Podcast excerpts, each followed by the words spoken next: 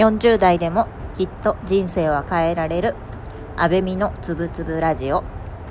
この番組は40代ワーキングマザーである安倍美が人生をもっと豊かに生きやすくをテーマに自分の思っていることや感じていることをゆるく言葉にする番組となります。皆様今日はすごく天気がいいですね。都内は気持ちいい風も吹いていて本当に春が近づいてきたなというかもう春ですね。春になったなと思っています。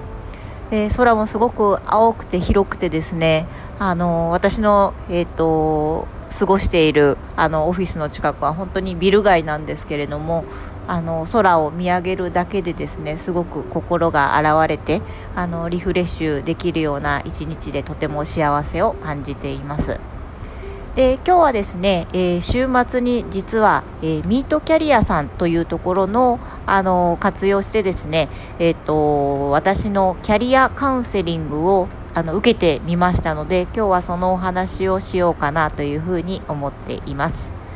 でなぜ、まあ、キャリアカウンセリングを受けようかと思ってあの思ったかなんですけれどもあのこの放送でも何度かお伝えはしていますが今私自身ですね、えっとまあ、いろんな人の話を聞いたりあの本を読んだりというところをあの日々えーと、取り組んでいるわけなんですけれどもその中でやっぱり一番進まないのが自己理解を目的としていろんな書籍を読んでみたりネットを漁ってみたりやってるんですけれどもなかなか自分一人でですね自力でその自己理解を進めるっていうのが正直できていないんですね。でこれってやっぱり忙しさももちろんあるんですけれどもあと本の中内容書いてある内容なんかは確かに理解できて、うん、その通りだしこれって進めていったらきっとあの私自身あのこれからの人生においてキャリア形成とかこれからのことを考えるにあたってまず必要なベースとなる作業だろうなっていうふうにあの頭では理解できているんですけれどもなかなかそれを取り組むための時間を捻出できていなかったり気持ちの部分で何か多分引っかかっているところがあってですねあの自分一人で取り組めていないっていうのがここ数ヶ月続いておりました。とはいえやっぱり仕事でモヤモヤすることもあったり生活の中でもうまく自分の気持ちとかが言語化できていなくてなかなか自分の軸のところが見定められていないことによって弊害もたくさんあるなと思っていてあのこれはやっぱり自力で何かしようというよりもあの他者の目から私のキャリアですとか私のやり方のところを見てもらって一度フィードバックをもらうのがきっとなんかあのプラスになるんじゃないかっていうふうに自分自身考えましてその中で、えーとまあ、ネットとか検索する中でミートキャリアさんっていう、あのー、キャリアカウンセリングの、えーと、企業さんに出会いましたので今回ですね勇気を出して、えーと申し込んでみました。でお値段としてはあのキャリアカウンセリングで多分75分で確か1万3000円弱ぐらいだったかなというふうに思ってましてでキャリアコンサルタンあのキャリアカウンセリングの方も多分あの10名ぐらい登録もう少しいらっしゃるかもしれないですね。あのいらっしゃるんですけれどもその中で、まあ、私が、まあ、事前アンケートですとか年代ですとか今のポジションのところを事前に登録をして私に、まあ、会った方を、えーと、ミートキャリアさんの方から紹介してくださって今回はその紹介してあのされた方にを窓口にですね75分間あの受講をしてみました。でやっぱりちょっと私のまずこういうキャリアカウンセリングを受けるとなるとまずモヤモヤのところを分解して大雑把にでも自分のえーと、悩みですとか思いっていうのを言語化しないといけないと思いますのでこれは改めて私本当に何悩んでるんだっけっていうところをあのアウトプットするすごいいい機会になったなというふうに思っています。で今回の、まあ、趣旨として絞ったんですけれども、まあ、私自身今のキャリアが本当にいいのかっていうところが自分自身も納得できていないので、まあ、長期的なそのキャリア形成を見据えてですねこの、まあ、毎日慌ただしい環境の中でまず一番自分が何をするべきかってどう思いますっていうところを相談したくてですねその何をするべきかを明確にするっていうところをテーマにあの今回75分間ですねお話をさせていただきました。でまあ話した結果としてはですねすごく気持ちが晴れやかになってすっきりしてですねあのもちろんこのコンサル自体にもあの満足度が高かったっていうのもあるんですけれども多分私自身ですねすごくあの今、えっと、受けて1日経ちますけれども思うところとしてはあの自分の立場とかあの環境を理解してくれて共感してくれる仲間のような存在がすごく欲しくてこういう自分のキャリアについてあの寄り添って話話せる相手っていうのがすごくいなかいなかった。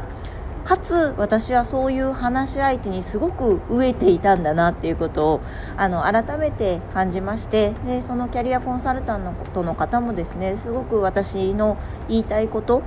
を、まあ、うまく言語化するのを手伝ってくださってあの嫌な感じなく質問形式で私に対してあの問いを立ててくださるんですよね。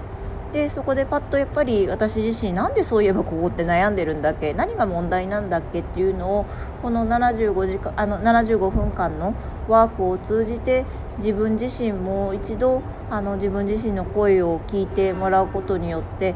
意外と私その価値観がぶれていることに対して思い悩んでいたんですけれども実際あここの価値観っていうのはもう小さい頃幼い頃小さい頃から軸があるんだなっていうところもあることを発見したりですね具体的に言うとあの私自身やっぱり幼少期からですねすごく周りの顔をあの伺って行動する子だったんですね。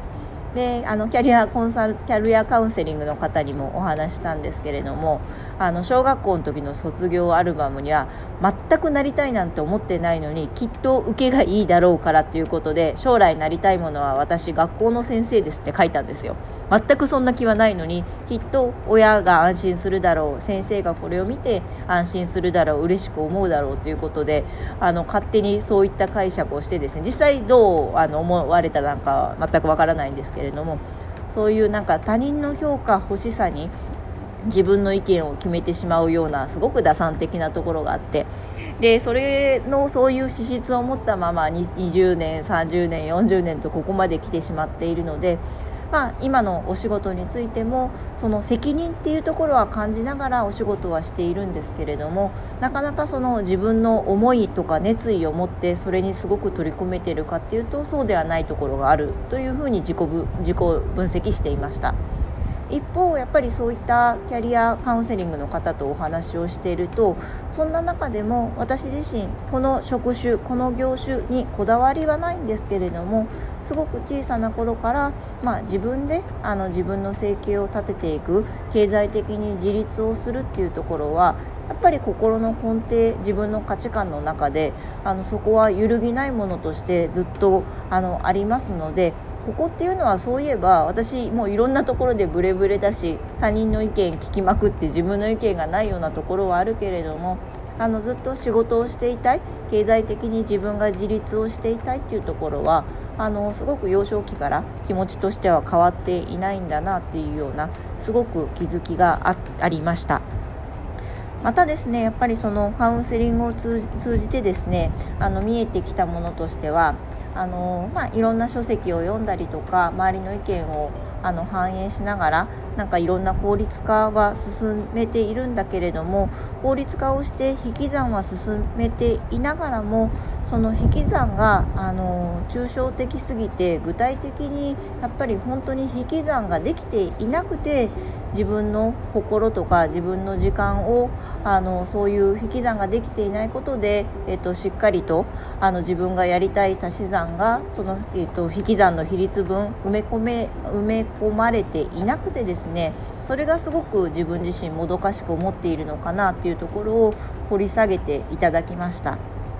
なので、えーと、今あの今後のプロセスとしては、えーと、今この抽象化して、えーと、進めている引き算についてより例えばその仕事の中で自分が本当に嫌なこととかモヤモヤしていることっていうのは何なのかとあの普段えっと9時から私は働いてえっと一番早くて5時20分まで5時20分で退社をするんですけれどもその間でえっともやもやした具体的なえっと事象ですね。嫌いだなこの仕事あんまり好きじゃないなと思った事象を、えー、紙に書き込め書き留めてですねそれなんで嫌なのか？でこの嫌なことをやめるために、えーと、自分はどういうアクションをするのか？っていうのをあの一度この2週間ぐらいで書いてみてですね。でそのアクションをするために何が弊害となるのか多分やっていると,、えーとやっぱりいいところ悪いところあると思いますしあのこれをやることでこっちが立たないっていうところはあると思うんですけれどももう一度自分の価値観と照らし合わせてですね本当に、えーと、その仕事を辞められないのか？この仕事は私じゃないとできないのかっていうところを掘り下げてですねもう一度私の、えーと、価値観に照らし合わせながら、え、引き算をしっかりと引き算をあのやってからですねじゃあその、あの、残った時間で自分は何をやっていきたいのかっていうところの、え、足し算の時間をあの取っていこうかなというふうに思いました。すごくなんか多分ねこのあのキャリアカウンセリングのお話だけで3回ぐらいお話できそうなんですけれども今後もちょっと不定期に自分の中でもこの、えーと、引き算の具体的ワークを進めながら進行を皆さんに、えー、お伝えできればなというふうに思っています。ではまた次回。